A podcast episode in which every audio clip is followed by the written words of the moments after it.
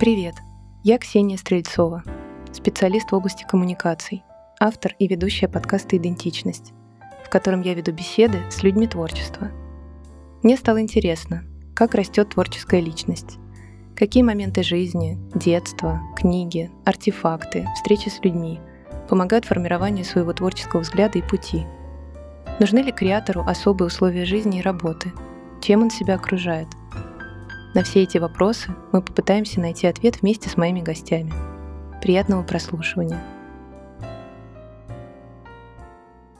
Сегодня мы общаемся с Катей Сафоновой, историком, журналистом, создателем литературного общества и организатором очень красивых литературных встреч. Катя, я приветствую тебя и благодарю, что согласилась пообщаться. Ксюша, привет! Очень рада сегодня, в этот прекрасный зимний день, быть эм, с тобой в одном пространстве. Я думаю, что нас ждет интересный разговор. Да, я тоже на это надеюсь, тем более, что для меня он очень долгожданный. Было сложно поймать тебя в Москве. И вот, наконец-то, мы здесь, в таком э, приятном пространстве, с э, наборным паркетом, все как мы любим. На тебе пуховый платок, и все это в преддверии Нового года. Ты родилась и выросла в Петербурге. У тебя сильная связь с этим городом. И, насколько я знаю, ты росла рядом с дворцово-парковым комплексом Араньенбаумом и довольно часто там гуляла. Можно сказать, что детство и близость к такому месту а, заложили какое-то особенное чувство красоты. Ох, Ксюш, первый вопрос, и сразу, знаешь, это выстрел на вылет.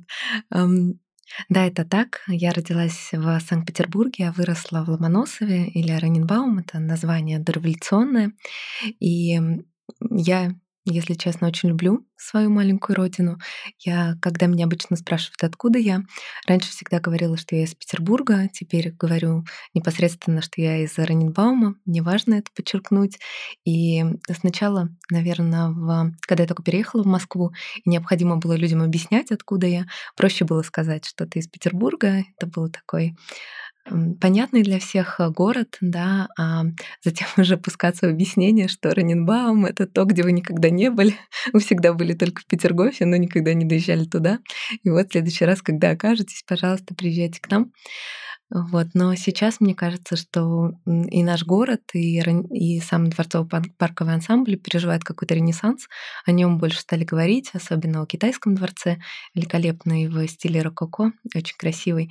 И сейчас мне как-то, наверное, особенно важно, да, именно то, что я оттуда, из небольшого города, из такого города-спутника, который окружал Петербург. Я наш город очень люблю, особенной любовью. В целом Петербург — это, конечно, такой город моей души.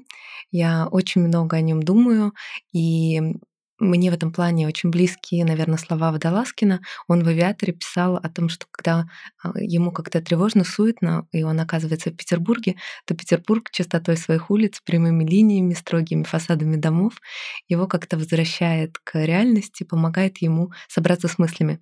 И для меня тоже Петербург — это такой очень северный, чистый, э, строгий, понятный город, который мне тоже всегда помогает вернуться к себе — но у меня с ним непростые отношения, потому что я уехала оттуда и уехала осознанно сама и полюбила Москву.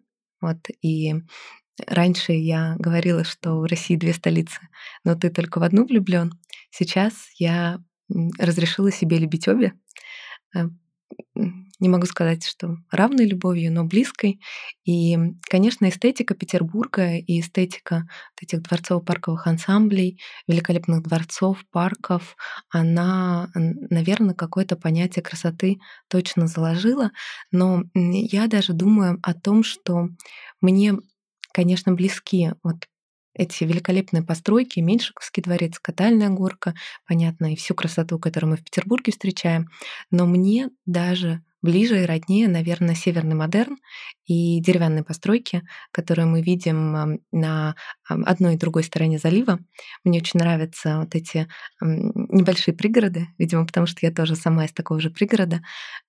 Я всегда с какой-то особенной любовью рассматриваю Лигово, рассматриваю а, те небольшие поселки, которые сейчас составляют курортный район. И вот этот вот северный модерн — это соединение какой-то стройности и дерева, в создании дач, вот это, мне кажется, даже больше на меня повлияло, потому что сейчас мне как-то от деревянных построек такого плана особенно тепло. Мне нравится юген-стиль, вообще очень нравится. Я недавно оказалась в Хельсинки, давно там не была, и тоже вот с удивлением почувствовала, насколько мне тоже близка Скандинавия, просто потому что я вижу там э, ту же самую архитектуру, которую вижу у нас. Вот такой длинный ответ.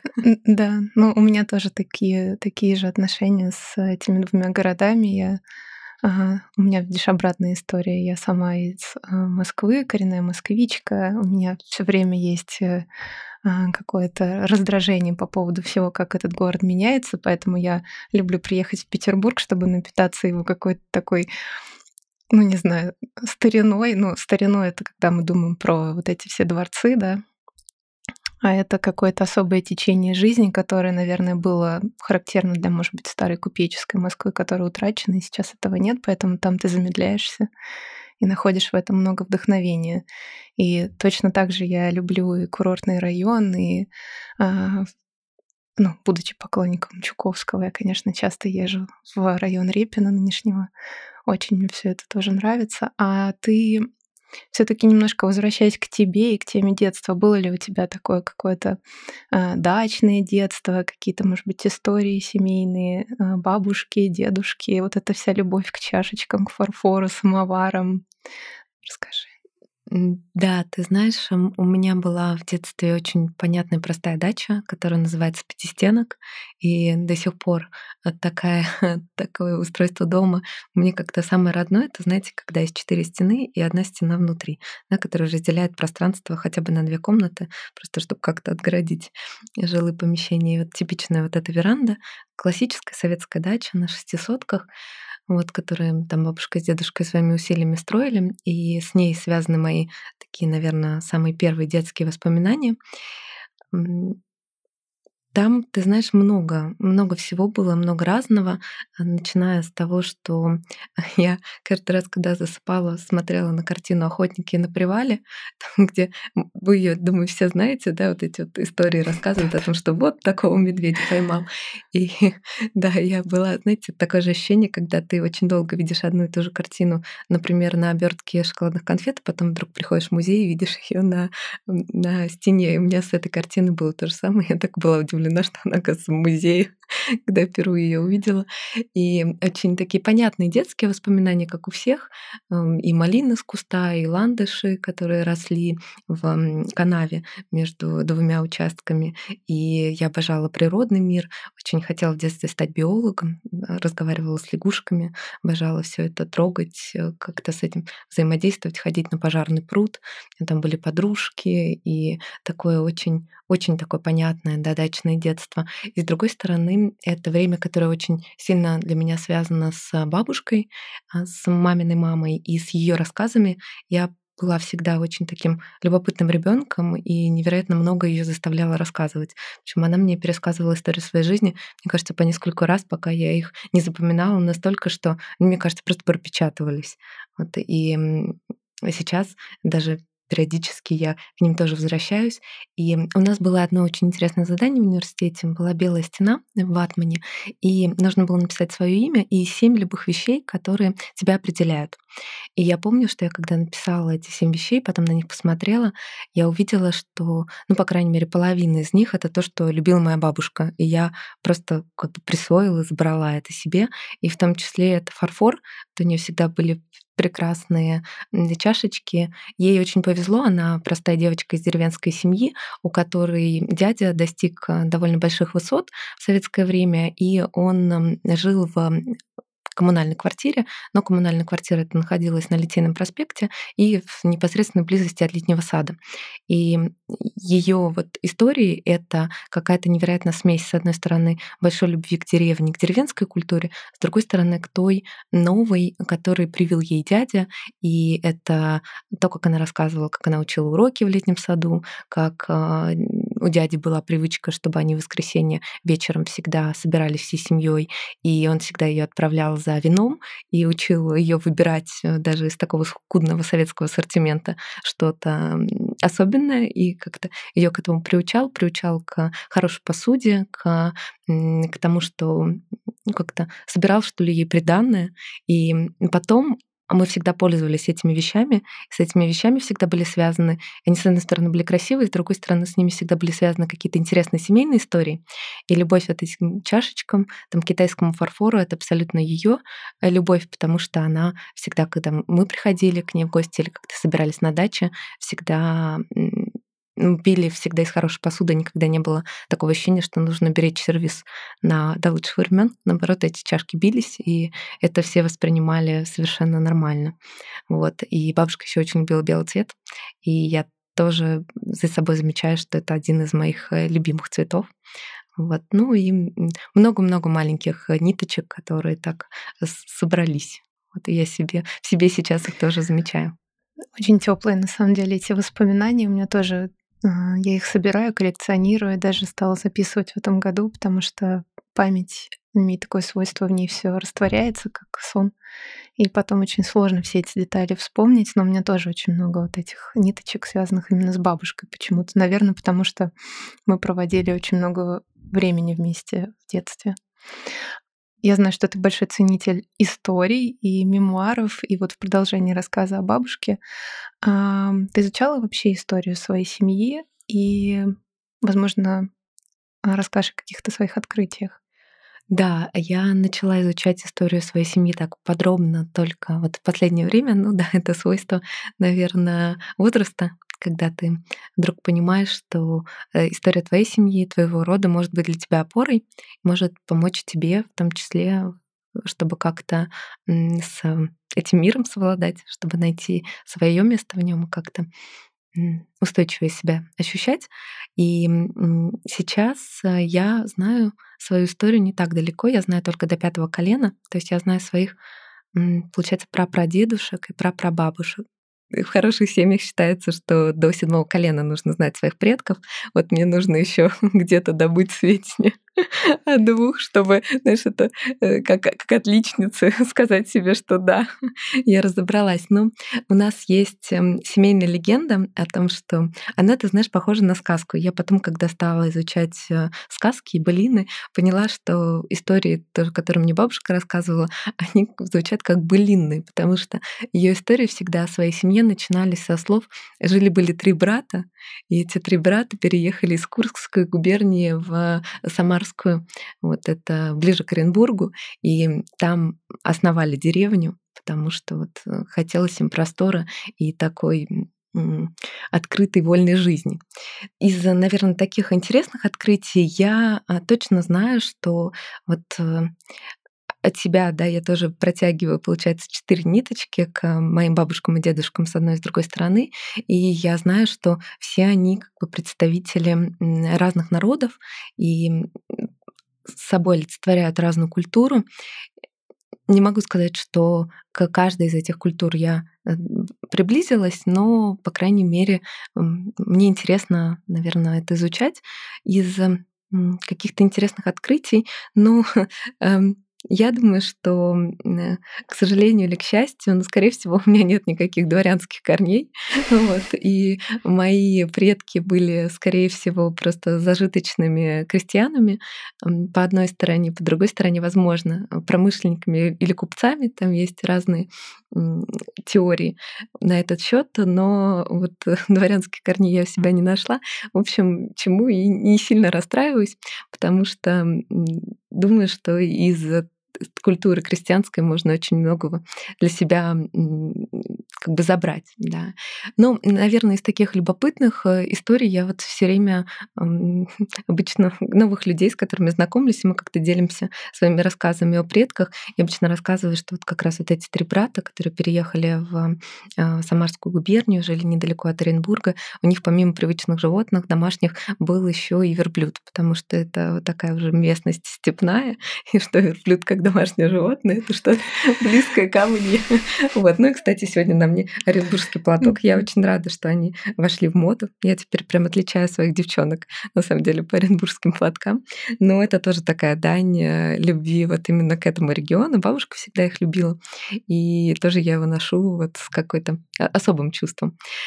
Но из э, таких интересных моментов, э, ты знаешь, это вот все какие-то нюансы и детали. Вот просто рассказывали про разных родственников, про кого-то говорили, что великолепно пел, про другого говорили, что был поздний брак, но очень счастливый, потому что ждала того самого, а не вышла, значит, за первого. И тогда это было странно. С другой стороны, вот мой дедушка, он родом из Сейчас эта часть это Мордва, да, и вот именно из этого региона, и это абсолютно другой финно-угорский язык. И мне всегда в детстве было удивительно, что э, ему пришлось э, выучить русский, он его не знал, но, с другой стороны, он великолепно понимал тех же финнов, и финно потому что это та же группа финно-угорских языков, для него это было всегда комфортно. Но, э, и, а с другой стороны, у меня совершенно другие корни, корни, которые идут с польской, с польской части да, Российской империи. Это город, который называется Городок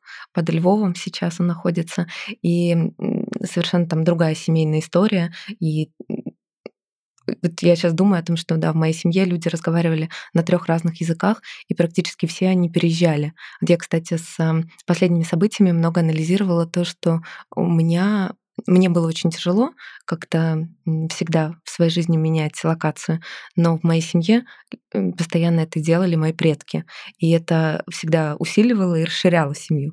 То есть это всегда было позитивное изменение. Но мне сейчас было на это тяжело так посмотреть. Я когда на их опыт опиралась и думала, что буквально вот э, там четыре пары да, четыре человека, две пары да, моих близких родственников, все они переехали. То есть никто не остался жить там, где он э, родился. Все они переехали. То есть по складу своему ты не кочевник. Тебе важно заземление в каком-то одном месте, пускать корни, обрастать своими вещами, да? Да, я абсолютно такой человек. Я, если бы я могла, мне кажется, я бы вообще никуда не двигалась. Но это я не сразу поняла. это я поняла только вот последние года, что до этого мне казалось, что я более такой легкий человек как человек, который провел уже год, даже больше в путешествиях, бесконечных переездах, перевозя за собой свою маленькую библиотеку, просто невозможно было расстаться с книгами. Я выбирала между одеждой и книгами, решила, что одежды купится, а вот русскоязычную литературу я все таки возьму с собой, и Kindle тоже. Я хотела спросить, какие ценности тебе а, подарили родители и семья? Ты знаешь, у меня не очень, э, я бы сказала, стандартная семья и подход внутри семьи, потому что у меня вот часто бывает, э, мне кажется, что как-то мама более такой а, легкий творческий человек, а папа более такой серьезный. А у меня в семье было наоборот. И мне кажется, что благодаря этому я тоже какую-то увидела совершенно другой подход к жизни, что, в общем, ничего не определяется ни твоим рождением, ни твоим полом. Ты настолько свободен в своих выборах, и да, у меня в семье просто была всегда обратная история. Папа был творческий такой человек, а, есть, да, человек очень такой незаземленный, а мама, наоборот, очень твердо стоящая на ногах. И я когда сравнивала с семьями своих э, друзей, я удивлялась этому, потому что обычно все было наоборот. На самом деле каждый из, э, наверное, членов семьи что-то свое привносил там, благодаря дедушке это явно какая-то такая семейная черта, да, это какое-то упорство, желание доводить до конца и стремление к результату, и, может быть, э, социально видимому результату, вот, потому что это было важно для него, и он был всегда в нашей семье и остается таким примером, вот человеком, которому приезжают родственники, если им нужен какой-то совет или одобрение, потому что вот он является как бы таким патриархом семьи, да. А с другой стороны, благодаря папе какое-то легкое отношение к а, творчеству, к тому, что ты можешь реализовываться в разных творческих постасиях и в общем, жизнь человека совершенно не ограничивается материальными вещами, а она гораздо больше и интереснее. Вот потому что папа у меня человек абсолютно э, в материальном мире, мне кажется, не приспособленный, с другой стороны, очень такой творческий и духовный. У него другие совершенно какие-то представления. И если говорить о ценностях, ну, мне кажется, это общечеловеческие просто понятия. Тут ничего такого удивительного. Это как бы доброта, да, какая-то порядочность, не знаю, коммуникабельность, вот, а, какая-то открытость к миру, вот, э, это бесстрашие, может быть.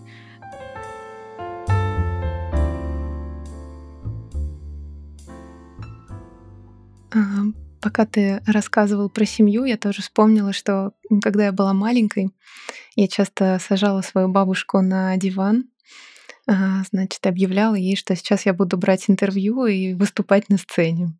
Вот, вместо микрофона у меня был пульт от телевизора. И, ну, наверное, частичная мечта реализуется прямо сейчас, пока мы с тобой беседуем. Вот, наверное, следующий шаг — это, знаю, что подготовка к TED Talks. Поэтому я хотела спросить, какие у тебя были мечты, когда ты была маленькой? Я когда к тебе шла, думала про название твоего подкаста, думала про то, что это для меня, и это связано с мечтами, связано с детством. И я пришла к выводу, что, а, по крайней мере, у меня все то, кто я, что составляет мою идентичность, все это сложилось в, ну, я не знаю, первые, наверное, 10 лет моей жизни. То есть они настолько были замедленные, если сравнивать с сегодняшним темпом. У меня столько было времени для того, чтобы получить э, впечатление от мира, что, мне кажется, все следующие 20 лет я эти впечатления обрабатываю, я их перевариваю. И я вот их прочувствую, чувствую заново, и вот все те мечты, идеи, которые я придумывала себе в не знаю, там в, самых ранних, раннем возрасте, то все, что я делаю, это я вот их сейчас распаковываю и реализовываю в разных э, вариациях. Я с детства, на самом деле, мечтала связать свою жизнь с историей, но тогда этого не понимала, потому что я мечтала стать археологом.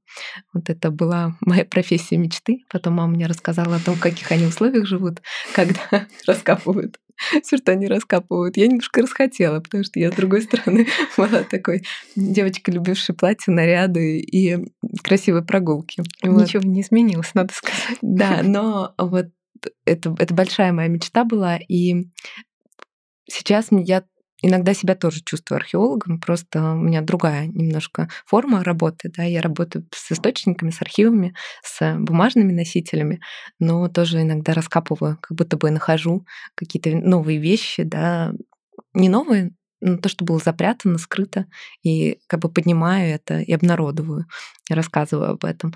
Поэтому это была вот такая вот э, большая моя детская мечта, и вот она, я, я считаю, в полной мере как приложительно ко мне как это могло осуществиться, это осуществилось. Но мне всегда было очень интересно все, э, все связанное с историей. Я обожала в, э, и у одной и другой бабушки прийти, переодеться в их э, платье юности, найти вот это, вот, раскопать эти комоды и гулять в этом, фланировать по квартире. Я маму заставляла ходить, когда мы ездили с ней, я помню, на отпуск в Болгарию, по всем музеям, и особенно мне нравились римские термы, и я помню, как бедная мама, мы были единственные люди, которые гуляли, гуляли, гуляли по римским кинотермом. Вот. Все остальные люди проводили свой отпуск на пляже. Вот. А мне прям это все почему-то было очень надо. Это забавно, что оно потом тоже так и как бы нашло, свою нашло реализацию. свою да, реализацию. Угу. Да. У тебя есть образование в области истории искусства, насколько я помню, высшей школы экономики. И каким в итоге получилось это погружение в арт-мир? И почему ты решила не продолжать работать в этом направлении? Да, ты знаешь, по э, иронии судьбы, я когда думала, куда поступать после школы, у меня было два направления — журналистика и история. Вот, но я выбрала журналистику. В общем, я не жалею, потому что у меня более живой характер. Я думаю, что, может быть, на историческом факультете я бы так немножко заскучала. Вот, поэтому я рада, что такой был сделан мной выбор. Но история меня преследовала. И ты знаешь, потом, когда я уже решила учиться в магистратуре, а между бакалавриатом и магистратурой у меня был год перерыва, когда я работала и думала, вообще нужно мне, и если нужно, то куда. Я в итоге остановила свой выбор на высшей школе экономики и на кафедре истории искусств, но по иронии судьбы они, когда я выпускалась, не могли писать в дипломе а, магистр истории искусств. Поэтому у меня в дипломе написано магистр истории. Mm-hmm. Вот. И да, не будет даже, не покривлю душой, если скажу, что, в общем, я именно магистр истории. И на самом деле это, это интересно, что я пришла все таки в эту точку такими окольными путями. И, с другой стороны, это показательно, потому что вот чем бы я ни занималась, меня в любом случае интересовала история. Когда я училась на журфаке, я заканчивала свое обучение писала диплом именно на кафедре истории журналистики. Меня интересовали дореволюционные журналы женские. Когда я пришла а, в вышку и занималась там искусством, все, что меня интересовало, это история искусства. Именно вот сама история процесса познания человеком искусства и культуры. И писала я а, магистрскую свою диссертацию тоже о Пунине, о третьем муже Ахматовой и о человеке, который является теоретиком искусства, то есть который э, как-то это осмыслял и ну, по-новому да, смотрел на а, искусство для него тогда современное, нынешнее, да, искусство модерн и там, супрематизм, новое течение. Вот, и я понимаю, что как бы какая бы сфера это ни была, все равно история меня интересовала гораздо больше. Просто всегда это были разные сферы. Вот, но эм, погружение в арт-мир на самом деле было очень интересным. Я всегда с большой любовью говорю о высшей школе экономики и об этой магистратуре, потому что это было обучение, где нас не слишком контролировали, а для человека, познавшего уже свободную жизнь год без обучения, для меня это было как-то важно. И с другой стороны, было много практики, мы ходили в музеи, мы знакомились с произведениями, мы ходили в центр Крабаря, который занимался и занимается до сих пор да, реставрацией какое-то было идеальное сочетание, с одной стороны, истории, с другой стороны, прикладного да, чего-то. Но, наверное, я а, ощущала себя не совсем в своей тарелке, потому что почти все мои одногруппники были выпускниками, которые закончили бакалавриат по истории искусства, а я была таким пришлым человеком, я просто лето до э, экстренно учила всех Рафаэлей, Боттичелли и же с ними. Вот. Но я думаю, что это было очень важно для какого-то общего эстетического развития и для развития меня. Вот я вообще думаю, что университет нужен человеку именно для того, чтобы его научить мыслить, искать, общем, какие-то когнитивные навыки развить. А, в общем, не для того, чтобы специальность получить. Да, ну, мы приходим такими юными, что вряд ли мы можем действительно что-то осознать, если это, понятно, не какая-то профессия, где э, требуются прям какие-то невероятные знания, да, там врач, не знаю, юрист. А вот если это что-то такое, как журналистика, история, гуманитарные профессии, я думаю, что это просто все про развитие когнитивных навыков. Ну да, гуманитарные да. знания, они, конечно, обогащают, очень сильно расширяют просто поле, в котором, наверное, потом ты ищешь себя и находишь к какому-то возрасту. Я даже не знаю, какой на самом деле мог бы быть идеальный возраст для получения высшего образования. Наверное, после 30. Я знаю, что ты работала в издательском доме Конденаст и в российском офисе Дисней. Когда ты почувствовала, что для реализации творческих замыслов тебе нужно больше воздуха и свободы, на что ты опиралась, чтобы принять такое решение и уйти со стабильной работы, стабильной зарплаты? Это такой, наверное, совет креаторам, творцам, которые хотели бы тоже так поступить. У меня было несколько попыток, не с первого раза. Я смогла уйти в свободное плавание. Я уходила в такие большие сказать, творческие отпуска несколько раз. Я вообще, ты знаешь, никогда не понимала, как люди могут из одной работы сразу выходить на другую, когда вот ты в пятницу закончил в одном месте работать, в понедельник вышел в другом. Мне казалось всегда, что это какой-то ужас и кошмар. У меня всегда были большие перерывы между местами работы, и мне кажется, что, по крайней мере, несколько раз, уходя из корпорации, я думала, что я больше так туда никогда не вернусь. Но так или иначе, тогда мне кажется, что ну, моей собственной какой-то цельности личности было недостаточно, чтобы без э, большой истории бренда за спиной реализовывать себя. Вот поэтому я себе благодарна, что я все предыдущие разы так и не ушла в свободное плавание, сделала это фактически только год назад осознанно, потому что уволилась я с последнего своего места работы, с Литрес только в январе а этого года. То есть еще даже года не прошло. Вот, поэтому в свободном плавании я нахожусь в таком осознанном совсем недолго. До этого у меня были тоже перерывы. Был перерыв, по-моему, самый большой 8 или 9 месяцев. Вот, но сейчас это абсолютно осознанное решение. И мне кажется, что просто я поняла, что я сама без, знаешь, без, без запятой Катя Сафонова, сотрудник той-то корпорации, тоже из себя что-то представляю, и какое-то внутреннее осознание, что ты достаточно большой, чтобы быть просто единицей. Ты ощущаешь себя творцом? Ты знаешь, это тоже осознание, которое пришло ко мне вот прям совсем недавно. Я недавно думала о том, как, каким я словом могу себя назвать.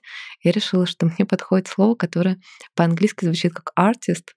Вот по-русски артист не очень, потому что у меня сразу ассоциации с моими любимыми исполнителями музыкальными. Это не то, что я. Хотя я гастролирую, да, примерно, ну не как они, конечно, но иду по их стопам в плане гастроли со своими лекциями. Вот. Возвращаясь к твоему вопросу, я подумала, что я вот у меня в целом это было какое-то общее общее движение, потому что несколько месяцев назад я вдруг почувствовала, что литература меня в хорошем смысле немножко отпустила. До этого я три года была увлечена только литературой, она была моим главным фокусом внимания, а сейчас я увидела, что вот, ну да, литература и история, да, потом добавилась история, а сейчас я вдруг обнаружила еще одну область знаний, с которой вообще не была знакома и которая невероятно интересна, это тема театра, в разном, в разном проявлении театра, и опера, балет, и драматический театр. И, и вместе с этим пришло какое-то ощущение, что мне бы тоже хотелось на своих вечерах создавать что-то подобное театральному представлению. Вот, и, и через это произошло какое-то ощущение себя, ну раз я хочу делать это, значит, я, наверное, артист, значит, я тоже делаю какой-то перформанс или моноспектакль, когда рассказываю о своих героях. Вот, хочется добавлять больше какой-то театральности туда, больше каких-то, может быть, позаимствованных у этого жанра эффектов. Вот сейчас я смотрю туда, и это тоже помогает, э, наверное, ощутить себя не лектором, не учителем, не вот кем-то таким, а больше уйти туда, где люди, которые создают что-то, да, какое-то произведение. А сколько в твоей работе над э, организацией литературных вот этих вечеров и встреч а, все-таки творчество, а сколько рутинной работы, когда тебе приходится просто систематизировать знания? Я бы сказала, что, наверное, рутинная работа больше связана даже с, ну, не с систематизацией, сколько знаний, сколько с, вот, с организационными моментами, когда тебе просто нужно, да, какую-то логистику выстроить, эм, не знаю, заниматься сайтом, социальными сетями и всем тем, что как бы отвечает за продвижение, за продажи и вот какая-то такая та область. А все, что связано с лекциями, с созданием а, именно выступления, наверное, даже это можно уже так назвать, то это все творческая абсолютно работа. Я там вообще не вижу рутины. Я, когда занимаюсь этим, когда пишу там, материалы для новой лекции, я очень часто нахожу себя в, знаешь, в таком ощущении, боже, невероятно, какая, какой счастливый человек, это моя работа. Меня иногда люди спрашивают, как больше читать. И, и говорят, ты, Кать, ты так много читаешь, а я пишу, это моя работа. вот, много читать. И с одной стороны, ну, это как бы в плане успокоения они не должны совершенно читать сколько, сколько я, и даже не должны равняться, это не надо. Вот, но, наверное, какой-то для себя открытием, что ничего себе можно было так превратить это в свою работу. вот. А есть какие-то книги, раз уж мы об этом заговорили, которые являются маркером, а, ну, например, маркером своего человека. Вот что если другому нравятся такие книги, то а, вас уже что-то объединяет. Хороший вопрос. Я, если честно, вообще не книжный сноб. Вот я когда работала в Литрес, я для себя четко поняла, я увидела закулисную жизнь издательского мира и авторского мира. И я четко для себя поняла, что каждый, кто создает книгу, пишет ее, это, ну, это подвижничество. Это абсолютно какое-то дело, которое и для себя, и для людей, но реализации себя, так вот своего творческого потенциала. Очень мало в этом коммерции, очень мало в этом какой-то задумки да, наперед. И я в целом ко всем книгам, ко всем авторам отношусь очень так э, не с любовью, но с как-то я их принимаю их, да, и как-то благодарю за их труд, поэтому и ко всем книгам я так отношусь и не, никогда не буду вот как-то оценивать человека по его э, да, листу, что он читает. Вот. Но, конечно, есть просто книги, которые я люблю, которые я читаю с удовольствием. И если человек их тоже читал, нам, по крайней мере, всегда есть о чем поговорить. Особенно если они ему понравились, это тоже всегда приятно. Первым на ум мне пришли во-первых, ты знаешь, авторы недооцененные. У меня вообще есть особенная любовь к авторам, как мне кажется, недооцененным в русской литературе. У меня есть таких два. Это Лесков. Мне кажется, он абсолютно вот не зря биография его называется «Прозёванный гений». Таким он и является. И Салтыков-Щедрин. И это два автора, которые так ну, не знаю, на обочине русской литературы большой находится. По крайней мере, в сознании школьника, да, или там преподавателей литературы. Вот, поэтому мне всегда приятно, если кто-то читал, знает или перечитывал в взрослом возрасте. Это как-то меня объединяет э, с этим человеком. Из такой понятной, наверное, классики я трепетно отношусь к Булгакову и к его текстам. Он мне очень интересен, наверное, прежде всего как человек, как личность. И и второй человек это, конечно, Пастернак. Вот, ну, их тоже объединяет, наверное, общее гонение. Они такие тоже были немножко персонами Нонград. Вот. И с Пастернаком особенная любовь. Просто мне еще очень нравятся все его поэтические, не знаю, вот как сказать, его. Все то, что написал Юрий Живаго, но то, что для него, для этого литературного героя придумал Пастернак. И мне кажется, что это просто очень созвучно нашему миру. Но и с другой стороны, это, конечно, исторические книги и мемуары. Если вдруг так кто-то читал, не знаю, мемуары Кшесинской, Феликса Исупова, то, скорее всего, мы с этим человеком точно на одной волне, просто потому что это такое неочевидное чтение. А если кто-то еще читал, например, мемуары княгини Дашковой, вот, и знает про нее, а, то это вообще, не знаю, с моей стороны любовь к этому человеку и интерес к нему, наверное, многократно усиливается, просто потому что я понимаю, что ничего себе у нас одинаковые литературные вкусы. А, в одном из интервью ты рассказывала, что ограничиваешь так называемую насмотренность. Как Евгений Водолазкин, который сегодня уже упоминался, не читает книги других авторов, чтобы ничто не сбивало его с лог. А, а чем и как ты ограничиваешь свое информационное поле? Я иногда сама не следую своему совету и чувствую, как э, количество информации вдруг э, становится слишком большим. Вот сегодня у меня было похожее ощущение, у меня было свободное такое утро, и я провела в соцсетях больше времени, чем я думала, и почувствовала прям физически, насколько мне стало хуже от этого, насколько я получила какие-то ненужные для себя идеи, истории, да, какое-то то, что меня не вдохновляет, а наоборот как-то, не знаю, заставляет чувствовать фома или какие-то не те, не те вызывает эмоции. И э, в целом это стандартная история. Во-первых, я вообще не смотрю никаких новостей, ничего не читаю, я ничего не знаю никогда. Я знаю только те новости, которые очень глобальные, и о которых мне сказал кто-то из близких, просто потому что они думают, что это может как-то касаться меня, и они спрашивают. А мужу я говорю, что мне не нужно рассказывать новости, которым нет ста лет. Пожалуйста, все, что до, получается, до 1923 мне интересно. Все, что после, пожалуйста, спасибо, не нужно. Это новости, которые еще не отстоялись. Я, мне очень тяжело, будучи журналистом, понять, где факт, а где выдумка, где интерпретация. Сейчас, мне кажется, мы вообще живем в мире интерпретаций. Я очень мало вижу фактов, только какие-то мнения вокруг них. И мнение мне не очень интересно. Поскольку факты я получить не могу, то тут я тоже себя ограничиваю.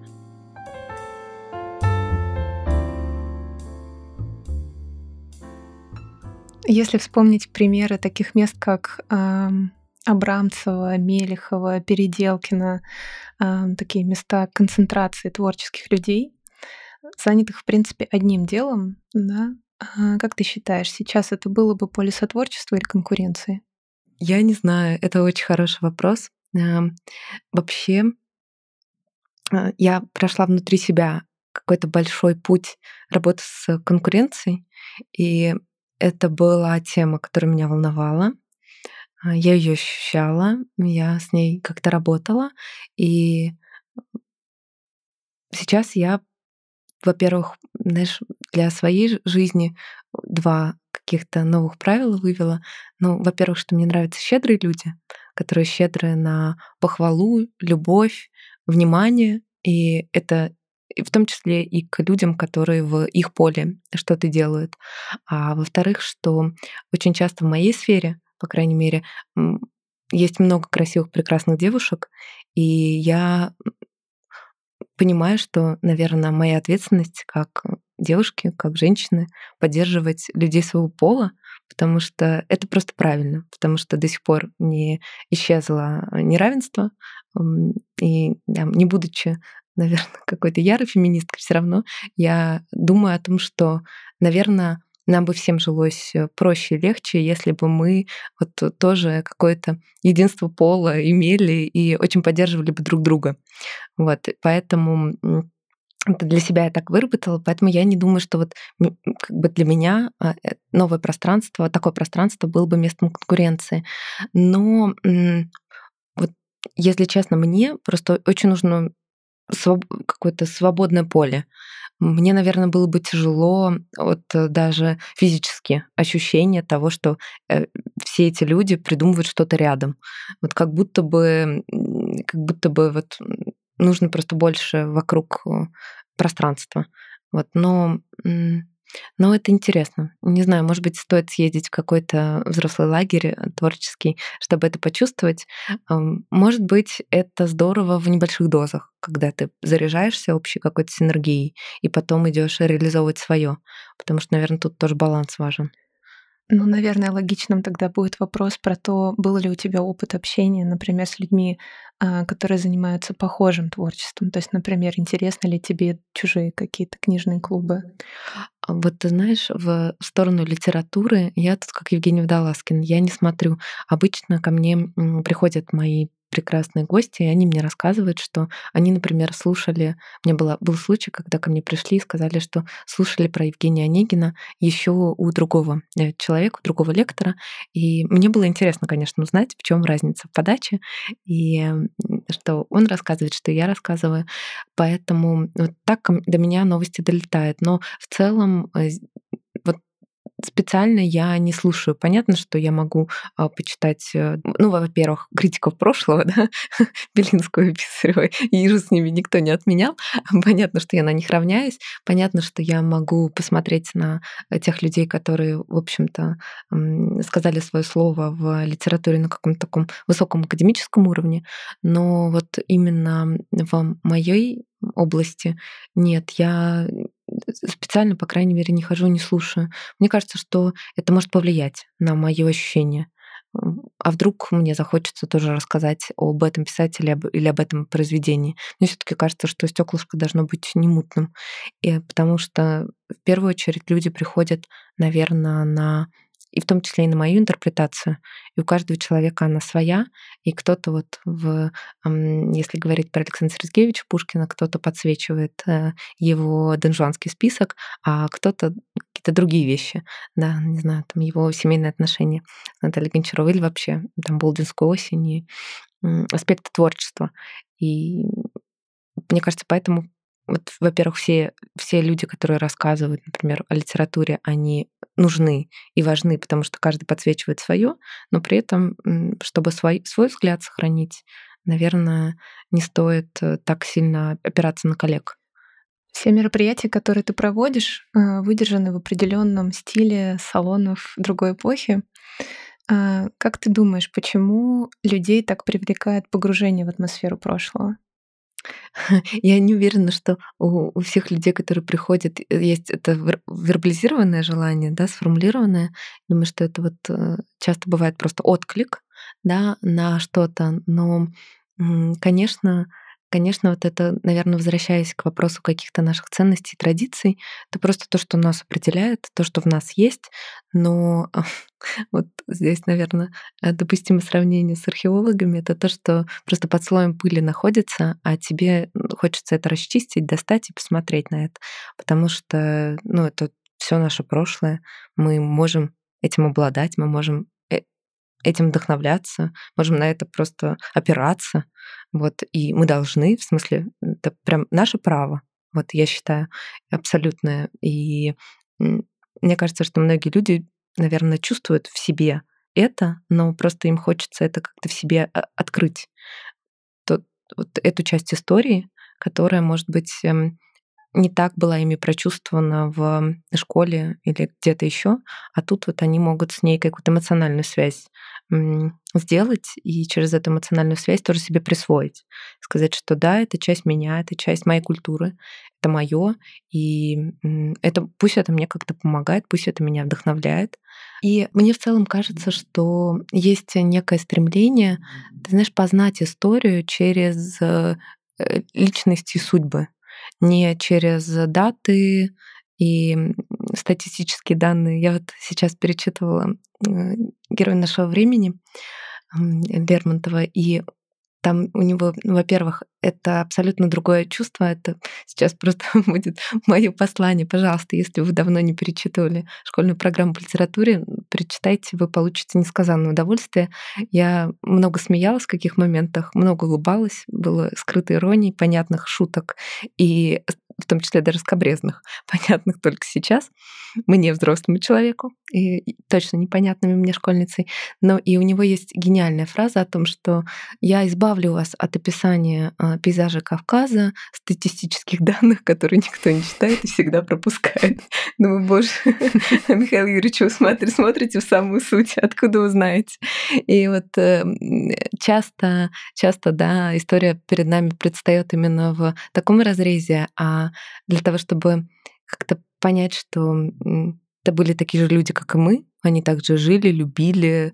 Знаешь, мне кажется, еще от этого есть э, очень большая идеализация или наоборот, э, как бы низвержение э, многих исторических персонажей, потому что есть их восприятие через какие-то отдельные факты. Вот тоже сейчас я, когда думаю про Матильду Кшесинскую, про ее роман да, с Николаем II, тоже думаю о том, что, боже мой, прекрасная молодая девушка, прекрасный молодой человек, у них история любви. Почему всем так это трогает их всех? Ну, в смысле, это прям странно для меня. Думаю, ну что вот ты вот как ты через личное восприятие начинаешь погружаться в эти судьбы, ты понимаешь, ну, в общем, как бы все понятно. Мы, мы живем примерно так же, ничего не изменилось. И вот э, какой-то, да, пропускать через себя историю заново и делать ее очень близкой, осязаемой, а, можно через какое-то погружение, через встречи. Ну, я сама поклонница старого искусства, мемуаров знати прошлых столетий. Точно так же а, восторгаюсь портретами Зинаиды Юсуповой, когда и где ее встречаю в любых галереях.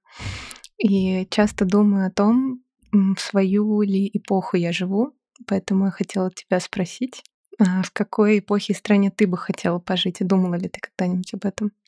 Да, ты знаешь, я много об этом думала. Ну, во-первых, я для себя точно поняла, что я хочу жить в мире после изобретения пенициллина, как бы антибиотики — это высшее благо.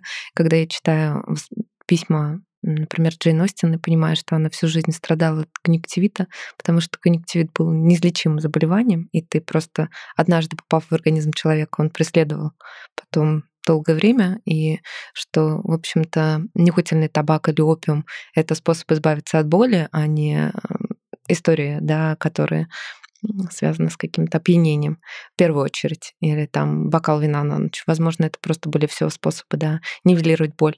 Поэтому я бы точно не хотела в эти эпохи жить, потому что я ценю достижение прогресса. И тоже я, когда про это думала, мне периодически мне нравится очень разное время. Я, например, большой фанат э, пушкинской эпохи. У меня есть общее, знаешь, такое ощущение такого нового тренда, что несколько лет назад, в десятых, мы очень сильно оглядывались на начало 20 века, и вот начиная с массовой популярности Гетсби и всей этой культуры 20-х, э, да, которая просто вылилось абсолютно на, на нас, на всех, то сейчас мы ушли дальше на два столетия, и сейчас мы очень много оглядываемся на э, как раз начало XIX века, невероятный интерес к личности Наполеона, которого не видел мир французской революции, наполеоновские войны. В общем, все, все, все это переживается нами заново. Евгений Онегин, Пушкин, это все, Джейн Остин та же, это все как бы новый, какой-то новый большой тренд. Поэтому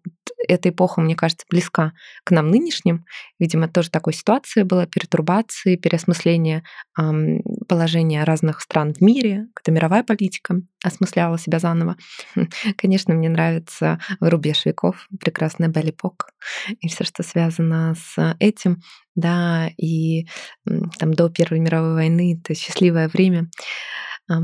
Но я бы не хотела жить ни в одну из этих эпох, на самом деле. Мне очень нравится жить сегодня. Я тот человек, кто абсолютно не отрицает э, советский опыт, и наоборот, я рада, что у меня есть возможность изучать совершенно разные эпохи, и что я могу с одинаковым интересом погрузиться и во времена оттепели, и в 1903 год, и в, не знаю, в 1812, ну, какой угодно. Спасибо, что у меня есть эта вся широта, эта палитра, поэтому я бы не хотела уйти назад, это бы меня ограничило. А, как ты думаешь, сейчас возможно воссоздать атмосферу а, известного балла 1903 года? И если да, к кому бы из дизайнеров ты пошла бы за платьем на такой бал? Ой, какой прекрасный вопрос не знаю, из дизайнеров мне сразу пришла Лена Сергеенко на ум. Подумала, она для меня олицетворение, просто э, переложение э, русского искусства на новый лад, на современный. Мне кажется, что воссоздать нет. И, если честно, я бы, наверное, не, не очень бы хотела, чтобы кто-то воссоздавал в полном объеме. Но, может быть, вдохновиться и создать что-то новое вполне себе. Сейчас точно можно. Я была совсем только что в Петербурге, в Русском музее сейчас проходит выставка Сурикова, посвященная его, по-моему, 175-летию. И смотрела на все эти прекрасные там витринах представлены венцы и кокошники, которые на картинах у него изображались. И подумала о том, что ну, сейчас это абсолютный тренд. Это сейчас популярно, востребовано, интересно, и точно, точно этот бал бы, мне кажется, имел бы большой интерес, но, наверное, наверное, он должен был бы как-то быть переосмыслен. Вот я все-таки против такой реконструкции в реальной жизни. Мне кажется, что это нас объединяет. Вот нужно вдохновляться и делать что-то по мотивам, да, но не как-то не полностью восстанавливать. По крайней мере, никто не сможет реконструировать Шаляпина и Анну Павлову, как, как бы мы ни старались. Поэтому... Ну, может быть, нас ждет такой литературный вечер. Кто знает.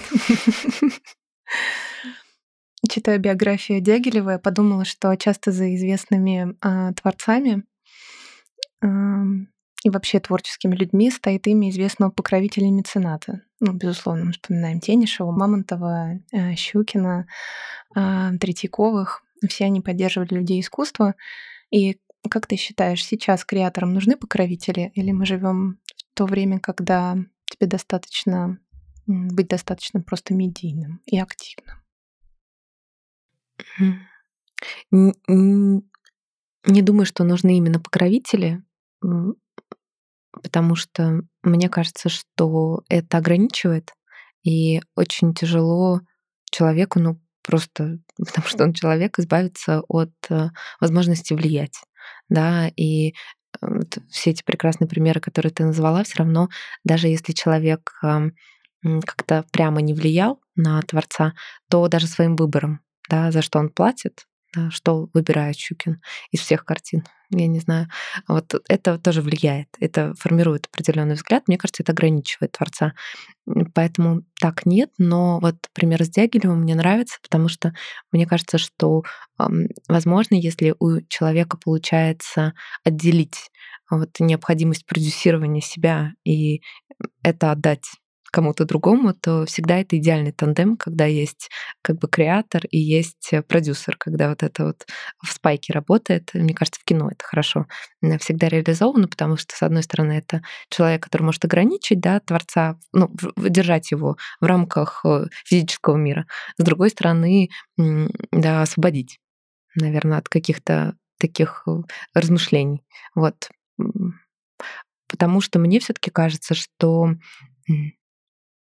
ну вот, кстати, не знаю, Дягилев интересный пример, потому что вот как, насколько я знаю, он все-таки адаптировал и балеты под запрос публики парижской, то есть и мог, мог выкинуть какие-то, там, ну не акты, но какие-то действия, э, добавить что-то, изменить костюмы, да, там, преобразовать, поменять даже название, да, балет, который у нас в Маринке шел под названием Шапиньяна, у него, по-моему, mm-hmm. Сильфида mm-hmm. назывался. Почему он всегда очень тонко это чувствовал, почему мог подстроить. Вот, поэтому тут есть нюанс. А, вот, я Сначала я подумала, что, может быть, он в этом плане освобождал Творца, с другой стороны, как будто бы и тоже и нет.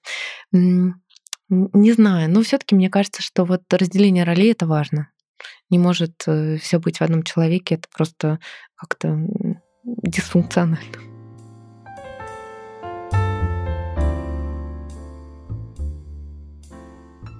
У нас получается такой предновогодний выпуск.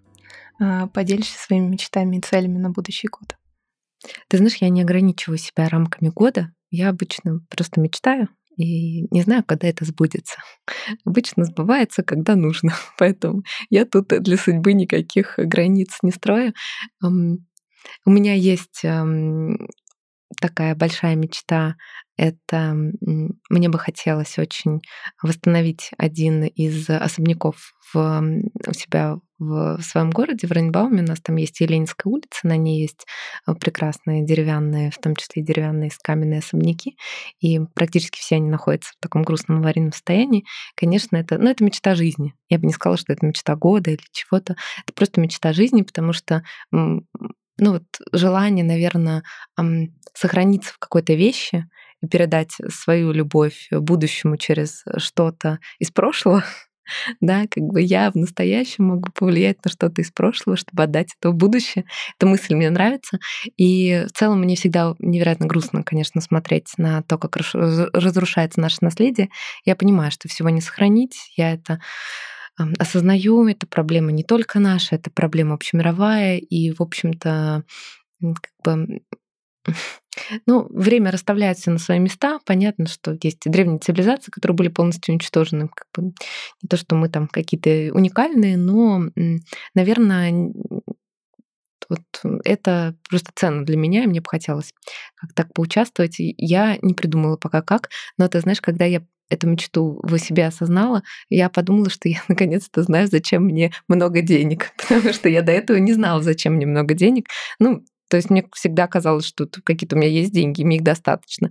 А тут, когда я ее вербализировала, я подумала, вот, вот оно. Если бы у меня было очень много денег, я бы вот этим занималась. Ну, мне кажется, что мы в, этом, в этой мечте вообще схожи с многими людьми, которые там мои ценности разделяют, у которых у нас общие ценности.